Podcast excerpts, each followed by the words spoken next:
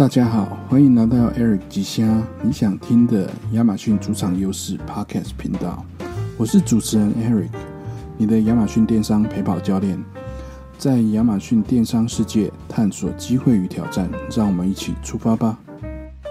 好，大家好，欢迎来到呃 Eric 吉虾。那感谢大家持续关注我们的节目。那呃，我说今天我们的嘉宾哦，他之前的工作是台积电的工程师，你大家可能会觉得我开玩笑，可是这个就事实上，Hank 他就是这么一位拥有丰富的背景的卖家，而且他的前一个工作也算蛮好的，台积电都大家呃那个一零四都考不进去的，那他居然放弃了台积电的工作，现在来成为这个亚马逊的卖家，也一直做到现在。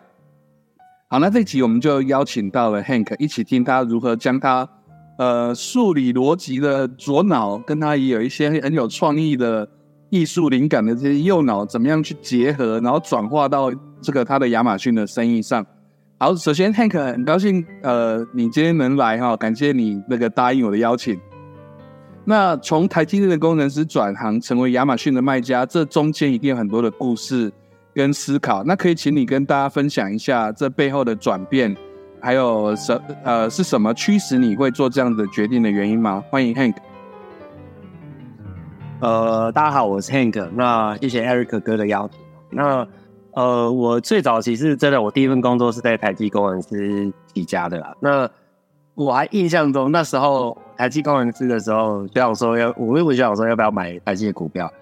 跟大家讲，我那时候股票是六十块一个面额，现在台积已经在五百多了，所以。然后我们我我就后悔说，我那时候应该买，我现在就不用当亚马逊卖家了，我就财富自由了这件事情。哦，那那时候为什么为什么要知道了哈？真的，那时候希望还跟我说六十块，这个应该不会再涨了。没想到现在已经涨到多少？那我那时候会想说要当呃开开始要创业的这个这这个梦想啊，其实因为我小时候我就有三件事情是我我想要的啊，其实就是两件事。第一个，我想要开机器人，因为小时候看了很多卡通，所以我想说我要做机器人，所以我就当了半导体工程师。我从工人企业起家。第二个件事情是因为我家里背景本来就是做商业的，所以第二个梦想就是做商人，所以我才开始做创业的背景。这样，那那时候在台积的时候，其实就是呃，我我自己是个制造工程师啊。那当当时候我在无尘室的时候，我一直就有一句话在我心里面，就是。无尘室的门窗，当然无尘室没有门窗，无尘室的门窗挡不住我创业的梦想，所以我就在想说，嗯，我该怎么去做创业？那大家都在想说，创业就是做业务这样起家嘛，所以我辗转了我呃台积例子之后，我去当了业务。那当业务的时候，我还是不知道怎么创业。那在辗转过程当中，有一个我非常非常感谢的金主，也是我之前之前公司的老板。那他那时候有一个品牌梦，那我们聊了一下，就想说，要不然我们就自己来塑造塑造一个品牌，叫 Vislife，做那个慢跑的头灯，因为他们是做做军用品的灯具的灯具的厂商，那我们就来做慢跑的头灯。那那时候我们也花了大概两年多的时间塑造这个品牌，然后开始准备备货了，卖到亚马逊这件事情。那呃，因为那时候评估亚马逊原因，是因为我们其实觉得 eBay 已经四位了，所以亚马逊在北美是最好的一个平台。那开始从我记得非常印象深刻，我十一月上架亚马逊，十二月 Kobe，哇，那时候我们本来是在最前面的品牌，就是呃最前面的这个市场。那时候运动用品类、户外用品类大概是亚马逊的前三类。我想说，哇，这个头灯市场上应该是还不错的成绩，没想到遇到 COVID，大家不敢出门，瞬间变到后面第三个市场，然后我们就这样一直都销售不出去。我到一月份的时候，公司就解散掉。这是我我第一个亚马逊的企业。那后来我在想说，我既然都已经在亚马逊这边，大概有懵懵懂懂两年的这种感觉。那当然我们我，但是实际上操作亚马逊大概才从十一月才开始操作。那个时候十一月才大概是两三个月，那我想说，OK，好，那我我我自己平常讲我自己失业了嘛，但是我不想放弃亚马逊这个梦，因为我觉得看到了一个曙光。那倒不如我跟我太太讨论一下，倒不如就是因为我太太工厂是他们他们的背景是工厂制造商，那我说 OK，那我不如拿你们工厂的东西出来卖这件事情，所以我才开始了第二个创业，就是现在我的 ZYL 工具人。这件事情，那就也因缘机会，就是因为开始这个份是这这份我自己的创业，然后认识了 Eric 哥，那到现在，OK，这就是我一些比较简短的介绍。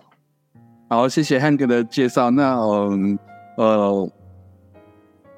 能够一直能够一直做到现在，就是我们好，我们好像是在金鱼计划里面认识的嘛，就是也也两三年的哈。是是是是是，对对对。那好，那呃，能够从金鱼计划两三年一直一直到现在都还活着，就表示说，哎，就算不是大卖家，也是也是蛮成功的。那现在回想刚说到那个当初那个跑步的头灯，因为 COVID 的带来的震荡哈，那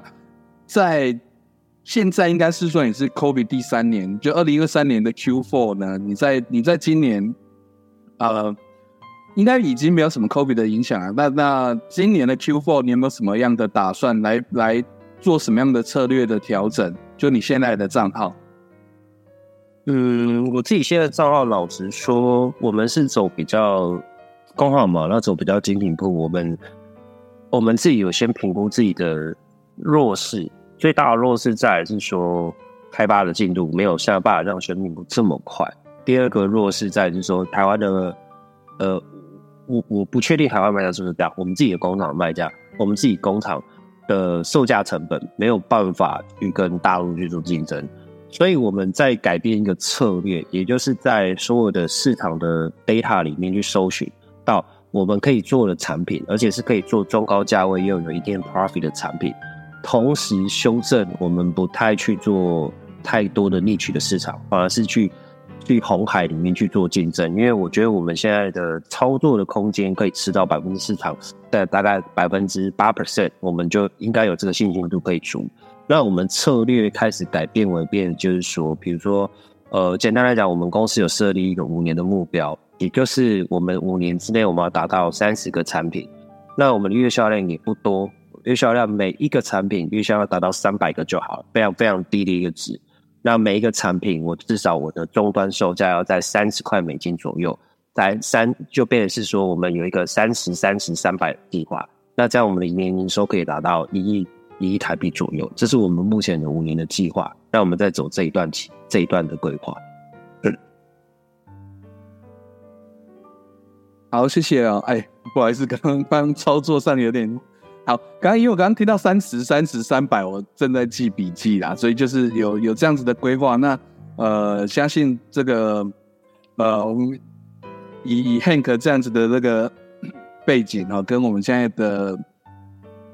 Hank 在在金鱼计划里面，跟在各个群组里面，跟跟我们真的是蛮熟的，而且算是学霸级的。我们一一有什么东西出来，他就马上。马上呢，读完分析完问题就来了。还有说有还会变装啊，这个真的是，呃，我们看我们就是看到 Hank 就是有这种，呃，好学，然后勇于尝试的这个精神。相信这个，呃，五年达到一亿的这个计划应该很很快哈。那好，那我们现在再讲近一点好了，就是在二零二四年。呃，有没有有你们的下一步是什么？有没有什么大的计划或者新的策略？要呃，除了刚讲的之外，有没有到亚马逊其他的平台上面，或者或者是有没有要跨其他的品类？有没有二零二四年有没有新的规划？其实我们那时候真的在二零二四的时候，我们真的有想很多。比如说像呃，现在的地方是不是我可以从北美跨到欧洲站这件事情？那或者是说，我们有其他的站点，比如说宜贝啊，或者是其他汽车类的这些这些东西。那后来我们其实到最后有什么样的评估？就是我我们觉得我们现在目前最大的一个困难的挑战，就是呃，我们的品类不到那么的多。那所以我们目前还是比较 focus 在用数据来去怎么去开发新品，而且去加速我们自己的新品的进度。毕竟呃，后来我们回归到回归到我们自己公司的本质，我们会发觉是说。第一个，我们很难去做 Me Too 的产品；第二个是我们的优势，真的就是改善、改善、改善现有现有市场的产品，然后做到比较有利润的这些空间这件事情。这是我们目前二零二四的规划，然后在呃规划，然后再一步一步要实现的这个过程。对，反而不是像可能 Eric 哥那些可能说哦，我多平台啊，或者说我们有什么技术的操作，反而是稳扎稳打在我们公司的本质。去把它扎扎实实的把它完成这件事情。好，谢谢 Hank。呃，我刚刚替这个我们的听众朋友记了笔记啊，就是说 Hank 他们这个工具类的做法，虽然说大家工具都是很像的，而且我们并没有什么价格的优势哦，可是 Hank 他们的策略就是说，呃，去找到目前现有市场上面已经有需求的，然后已经有这样的需求的工具，那去想办法对它做改善，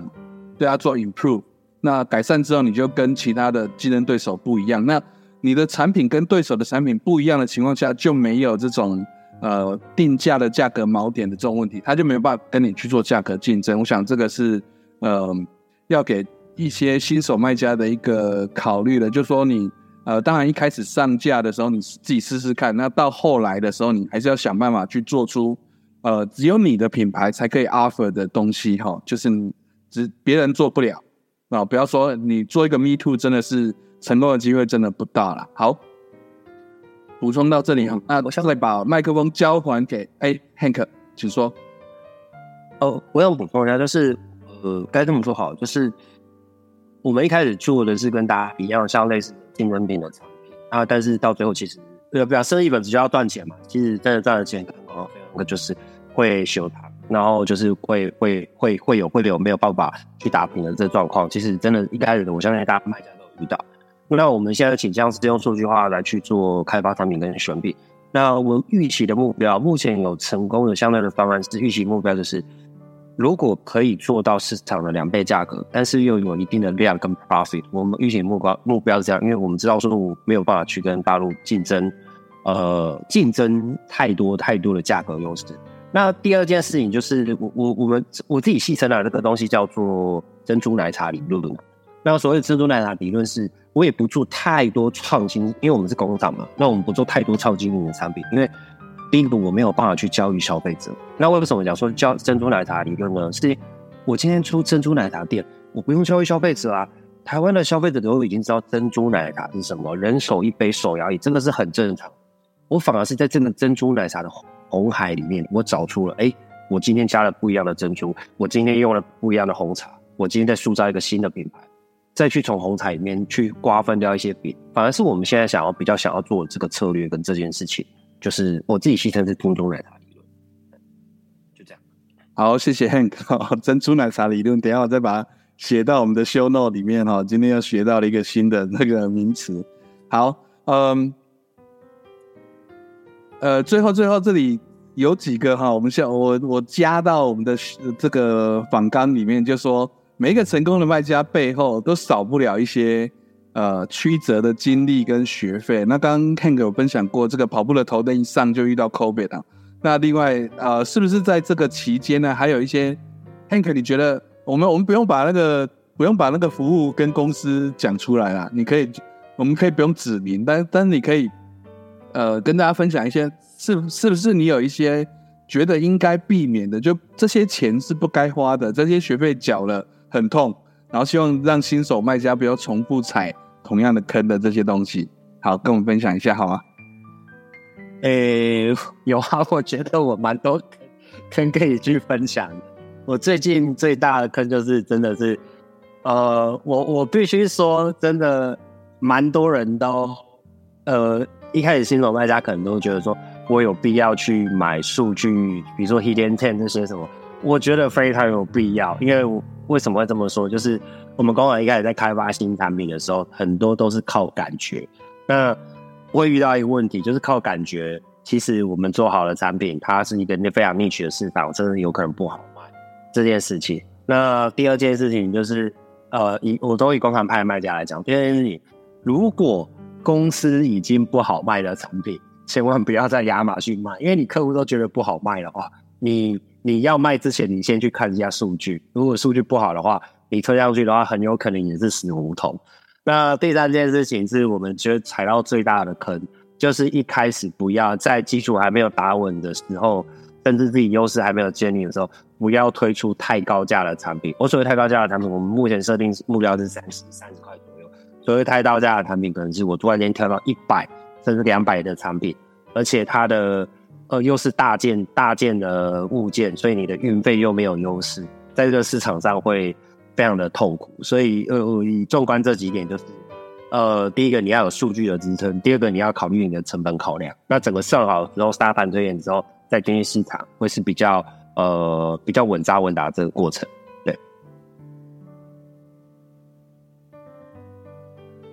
对，好，谢谢谢谢 Hank。好，就是所以大家一直在问 CDM Ten 跟就是要不要买 Mid Journey、买 Chat GPT 这些哈，我就是觉得，嗯，当然新手都怕花这些钱了，可是你到你到最后，你只要把这些。呃，其实这些软体全部加一加，我才跟我的会计师才才那个开开完会，他就说，你买这些软体软件的钱全部加一加，就算买买十几二十个，加一加也不到一个人的薪水啦。你如果找一个人做全部这些软体做的事情的话，你考虑都不会考虑的。对，我非常同意 Eric 哥的说法，而且这些软体还。不用付劳健保费，要还不会跟你喊扣，对不对？但你对对对对，好，随时你想要它，它都会在你面前，所以真的非常建议各位卖家一定要买。好，好，谢谢。那我们下一题哈，这这个刚刚是说花了不该花的钱呐，然后再来有没有这个，就是其实不是花钱，就是哪一些的经验跟教训哦，就是或者是也不是也不要说经验跟教训，或者说你。呃，从哪一些活动，或者是从哪一些的呃地方去获得帮助你成功？就是新手卖家该怎么做才会像 Hank 这样，今天就是哎能够存活下来两三年，还可以继续卖进下一批的货，然后还可以想说我后来还要进什么货？那是怎么样造成你的这个呃，你回头看是怎么样让你有今天的这样子的成功？有什么样的？经验要给新手卖家的，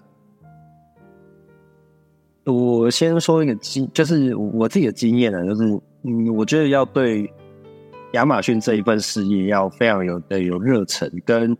学习的心态，我觉得非常的重要。那呃，这个也是支撑我一直一直撑下去的原因，是因为亚马逊这件事情真的是太太多太多太多东西要学。那呃，我们先不讲心得哈，就是我自己的这个过程，其实一开始我真的也是什么都不懂，我连后台的操作要怎么去找货、买货这些什么，我我全部都不懂的状态下，但是我那时候因为我我自己是业务的个性，我做一件我觉得我非常至关重要的一件事情，我去呃，我我一开始开账号，我就跟招商经理说。有没有哪些前辈的课或者是什么学习的对象，我可以去做学习？然后，呃，也在这个过程当中，这个呃招商经理这边，哦，我的第一个贵人 Christine，他也介绍了 Peter 老师跟 Eric，Eric 跟 Watson Wasn 哥这边，就是给我给我认识。那我非常的积极的去打入这个圈圈，同时在于他们分享的所有的事情，我都真的很认真的去看了一遍。然后真的去实做，而且从中的再去把它分享出来这件事情，我觉得对我来讲最至关重要的地方是，第一个，我我我我想尽办法去呃打入这圈圈知识圈圈，而且第二个事情，我想尽办法去多多的去分享，因为我觉得我不是只要 input 而已，反而是我在 output 的过程当中，我可以收获到更多，这个是我觉得非常的。重要的一个层面，就是我也可以跟大家新手新手卖家的建议是，我们不要想说我们怎么去吸收任何的新知识，而是我们在想说，我们能够给予怎样的新知识，在这个过程当中，可能反而会学习到更多，而且更扎实的技巧。这是我一个小小的建议。谢谢 Hank，也就是有有有像 Hank 这样子的这个心血的加入，就是，所以我们现在就可以开始把一些把一些很很初级的这些问题说，哎嘿。这题可以请 Hank 来回答，真的 也算是一个传承啊。就是我们从金鱼计划这个到今天，今年已经第三年了哦，就一一届一届的 Hank 从卖卖家，然后成功卖家，现在变也变成卖家导师、陪跑教练这样，所以呃很难很难，然后很多很杂，但是好好的学，好好的好好的学，继续学，不要放弃，就我们就会继续待在这里一起好。最后一个，我们呃要来再挖一点，看看手上有没有什么东西哦，是你不分享，晚上睡觉良心会痛的那个应用程式啊、软体啊、公司啊、服务啊或策略，有没有这种东西？就是说，你用这些科技的助力，在你的账号啊，在你的商业运营啊，在你的呃人力管理啊，啊呃会计啊、财税啊等等的这些扮演了什么角色？如果没有这些工具，会差很多的。然后你不分享，真的太可惜的。这个来跟大家分享一下。哎，我简单分享一个，就是呃，我自己到亚马逊嘛，大家都已经是很能力嘛，但是我自己的英文程度很烂，我多应该不到五百吧。我自己在看，我自己多应该不到五百。那那大家比较常用的就是英语的这些文案的的的软体，可能大家比较常听到的是 Chat GPT，但其实我自己相对比较少在用 Chat GPT，我反而是用另外一个呃软体叫做 Jasper AI。为什么会用它？原因是因为它的速度跟它的逻辑是用 Chat GPT 的底层下去架设，那它回答跟反应会更快，会更了解你的需求是什么。同时，它里面已经有内建了非常多的模板。如果你需要，呃，比如说我们点五点描述啊，或是产品的序论啊，里面已经有非常的模板会去协助你去把它完成。那甚至你。啊，现在好像是其实其实 key 中文好像它也会会帮你产生英文，我觉得这个这个比较顺畅。那其实我们自己有在比较 Just AI 跟那个 Chat GPT 的文案，呃，速度都还蛮快的。但是 Just AI 它有一个比较厉害的地方是，它可以再有一个它有一个功能叫做 Quality Upgrade。你按了那个按键之后，它会把你所有的文案再用更当地的语言或是更人性的方式再去。写出来，那这个对我来讲帮助很大，这是一件事情，所以它它是对我我我生活中我我不能没有它的一个一个东西。第二件事情是我们很多客户回复的 email，那比如说好，我们今天是小公司只有几个人，但是你当你多人的公司的时候，大家回复 email 的口气跟语气都会不一样。那我如何？Just AI 有一个很棒的功能，是它可以塑造一个角色，所以比如说我今天。我的客服的角色就是 Angelababy 好，假设性好了，Angelababy 啊，刚 Angelababy 这件事情好，他他可以把所有你想要回答的语气都套入 Angelababy 的人格，用 Angelababy 的人格去把你所有的东西都塑造出来。所以这有什么好处？就算今天不管我一百个人去操作这个客服，同样的语气都是同样的一个 Angelababy 去做回答。我们可以把我们自己的客服的角色、个性啊，跟同调什么都把它统一起来。这是我觉得，呃，Just AI 对我来讲非常好用的这个地方。那在 Chat GPT 收发，我现在看不出来有任何这些这样的功能，所以我非常推荐的啊。然后再来就是费用也很便宜，费用其实比 Chat GPT 贵一点点，也不会到太多，十贵个五块美金、十块美金而已。那但是其实呃，好用的程度在语言翻译上面，我觉得好像是多。非常非常多，非常建议大家使用哎这件事情。好，谢谢 Hank。那个 Jasper 打 AI 哦，听过 Hank 讲很多次了，这那我一直都还没有还没有下去用，因为我那呃，刚刚说到那个可以把语气跟语气人格跟你的品牌这些东西加进去，加进去到这个让他可以有记忆嘛，等于是他记得你之前讲过的 email 讲过什么话，或你公司的策略，你的退。你的退款条件，你的退换货的这个条件，或者是你，哎，这个客服的人员是有很有礼貌或者很幽默的等等，这个他可以帮你记忆。我想这一点就是不用训练，不用训练他就可以。哎，还是要训练啊，你还是要喂一些东西给他嘛。然后他来，基本上就喂一些东西给他，然后他他那个都功能叫做 brand voice，就是你可以把你想要的人格，或者说你的电影明星，或者你喜欢的这些客服的角色。假设性的，比如说好，我们讲比较极端的，Donald Trump，你把它输入进去，他就可以把 Donald Trump 所有的角色的语气跟痛调全部把它列出来。然后，但是完了，再来了，Donald Trump 他一定是不会卖车秀工具嘛，因为因为我自己是汽车产业嘛，啊，这这主要在房地产跟做总统，那我就输入说我想要塑造他变成是车秀工具的达人，哎，他真的就会用 Donald Trump 所有的语气，然后回答你车秀的所有的东西。非常的神奇，我不知道它里面的底层怎样，但是就是就是这么神奇，就是大家可以去试看看这件事情。好，谢谢 Ang 的分享。好，好，那嗯，好，那我们今天今天时间大概大概到这里哈。那呃，谢谢 Hank 今天的真呃真挚的分享。那从一个台积电的工程师到亚马逊的卖家的转变，那其中在这个过程里面有很多的这个。呃，小故事。那今天也透过这个 podcast 的邀请，让大家知道，那让我们知道说，在呃变成一个成功的亚马逊卖家的路上啊，充满了挑战，但是只要有心有策略，就一定可以克服啊！希望各位收听的朋友都能够从 Hank 的经历中找到那个让你鼓舞、鼓舞你人心，继续呃支持你成为一个那个成功亚马逊卖家的这条路，去加油打气。好，下一集我们也会继续再邀请到呃另一位成功的卖家，那可能会有更有趣的故事跟珍贵的经验分享。那谁会是下一位嘉宾呢？请大家继续关注，保证不会让大家失望。谢谢大家的聆听，下次节目再会，谢谢，谢谢大家。感谢你收听《日之声》，听众若是有介意，请去叫恁朋友来听。